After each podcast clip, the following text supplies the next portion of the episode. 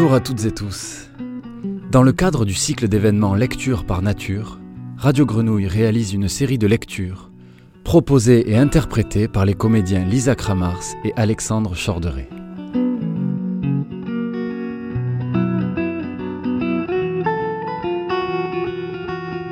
Voici une lecture d'un extrait du Peintre dévorant la femme de Kamel Daoud par Lisa Kramars.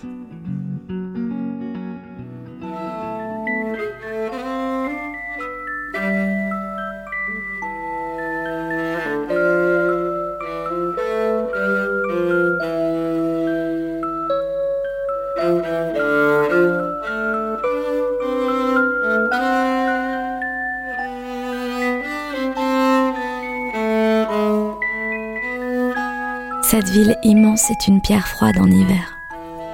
Une ordonnance du monde où la lumière jaune a le rôle d'un tissu et les ponts jouent à être des épaules ou des hanches.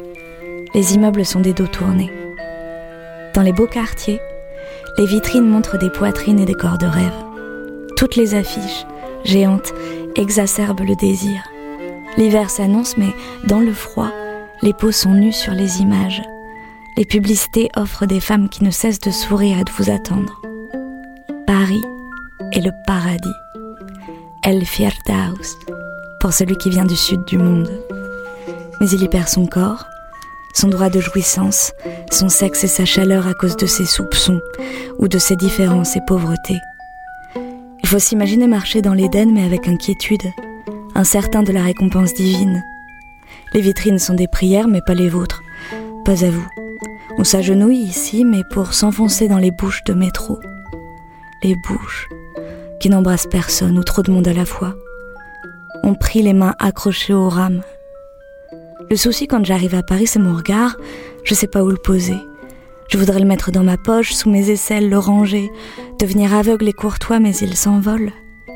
Peu habitué au monde des images, je me retrouve à regarder partout. Des images, des baisers, des misères, des odeurs, des affiches, des reflets. Je voudrais posséder l'Occident et je ne le peux pas. Ma femme, enceinte au dernier jour, attend dans l'appartement qu'on a loué dans le 14e. Elle sait que je vais rentrer tard, la tromper avec mille femmes. Vantardise et conjugaison. Est-ce que j'appréhende? Non. L'essentiel est que j'ai été envoyée dans ce musée pour regarder le journal érotique d'un homme de 50 ans qui a rencontré une femme de la moitié de son âge et qui en a fait un repas sacré et un martyr pornographe. Le titre est séducteur. Picasso, 1932, année érotique. La nuit va être longue. Elle vaudra mille heures en temps de mon pays. Si j'ai accepté, c'est pour une unique raison. L'érotisme est une clé dans ma vision du monde et de ma culture.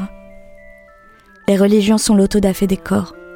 Et j'aime, dans ce mouvement obscur de la dévoration érotique, la preuve absolue que l'on peut se passer des cieux, des livres et des temples.